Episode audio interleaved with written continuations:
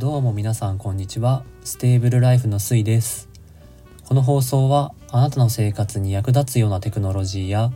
便利で取り入れたくなるものを紹介している番組となっています。皆様の素敵な日常にほんのちょっとのスパイスを加えられたら幸いです、えー、3連休最終日ですが皆様いかがお過ごしでしょうか、えー、本日は成人式ということで私の10年前の成人式を勝手に振り返ると、うん、一応参加はしたんですけども特にこれといっていい思い出はなかったなと思います。うん、まあ久しぶりにこう中学中学校の時の友達とかにはあったんですがまあそこで何か得たものはなかったですね。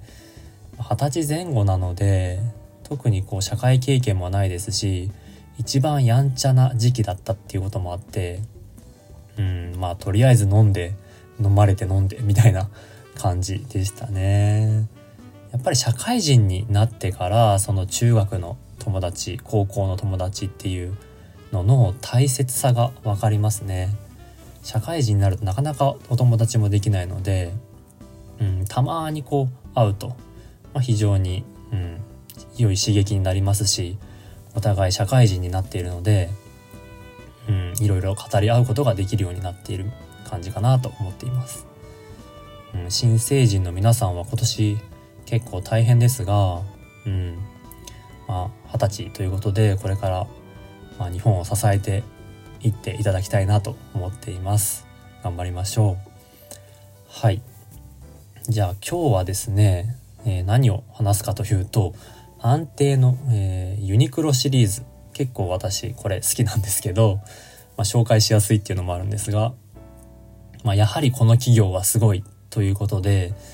男性用の下着っていうところにフォーカスして紹介しちゃいますね。えー、男性の皆さんは下着って今何使っていますかね？こだわっている方って有名ブランドのパンツを履いたり、まあ、結構その色を統一したりしている人って多いと思います私は、まあ、個人的な 話なんですが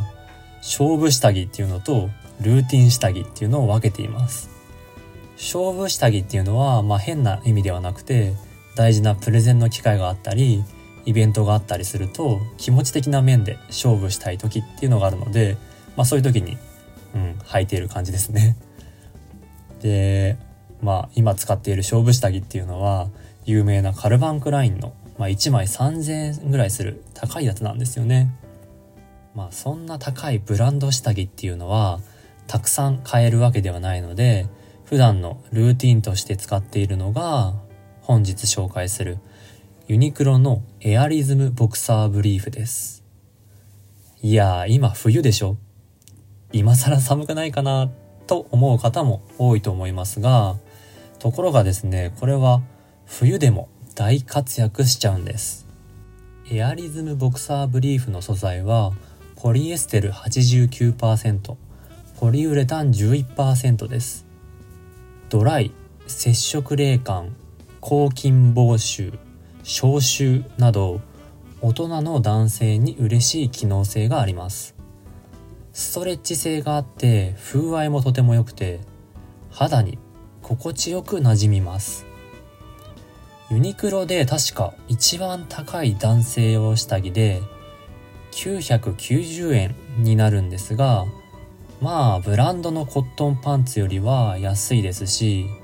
プラスアルファで機能性が抜群なんです。まあこれは私として買わない理由がないかなと思います。実際1000円ちょっとなんですがたまにセールで790円とかになってる時もあるのでそういった時は狙い目。私的にはこの商品の凄さを感じたところはノーパンに近い心地よさがあるっていうところかなと 思います。なんか変な話ですね今日。でえっ、ー、と接触冷感は確かにあるので冬場っていうのは履いた時少しひんやりするんですがまあそのデメリットに変えられない履き心地っていうのがありますね。締め付けが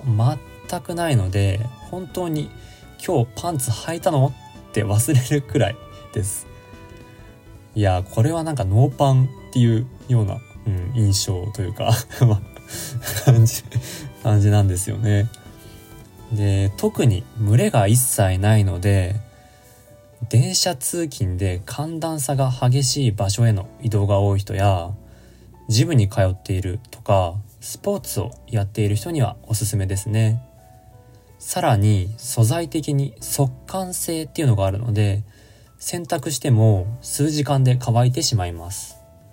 まあめんどくさがりの私にはぴったりだったんです。男性の皆さんは結構めんどくさがりの方多いので一人暮らしには最適だと思います。これをですね数枚買っちゃって1週間で回せば OK です。色も統一すれば衣装ケースがすっきりしますしパンツの厚み自体が薄いのでコンパクトになります。おすすめの色はやはり黒です。白やグレーはまあ結構使っていくと汚れが目立っちゃいます。はい。サクッと紹介しましたが履いてみると素晴らしさがわかる商品だと思います。男性の方はもちろん女性の方も旦那さんに買ってあげるときっと喜びますよ。この機会に購入を検討してみてはいかがでしょうか商品は概要欄に貼っておきますねじゃあ今日はこの辺でよかったらフォロー、ライク、コメントお願いしますレターなどもお待ちしています次回も聞いてくれたら幸いです。ステーブルライフでした。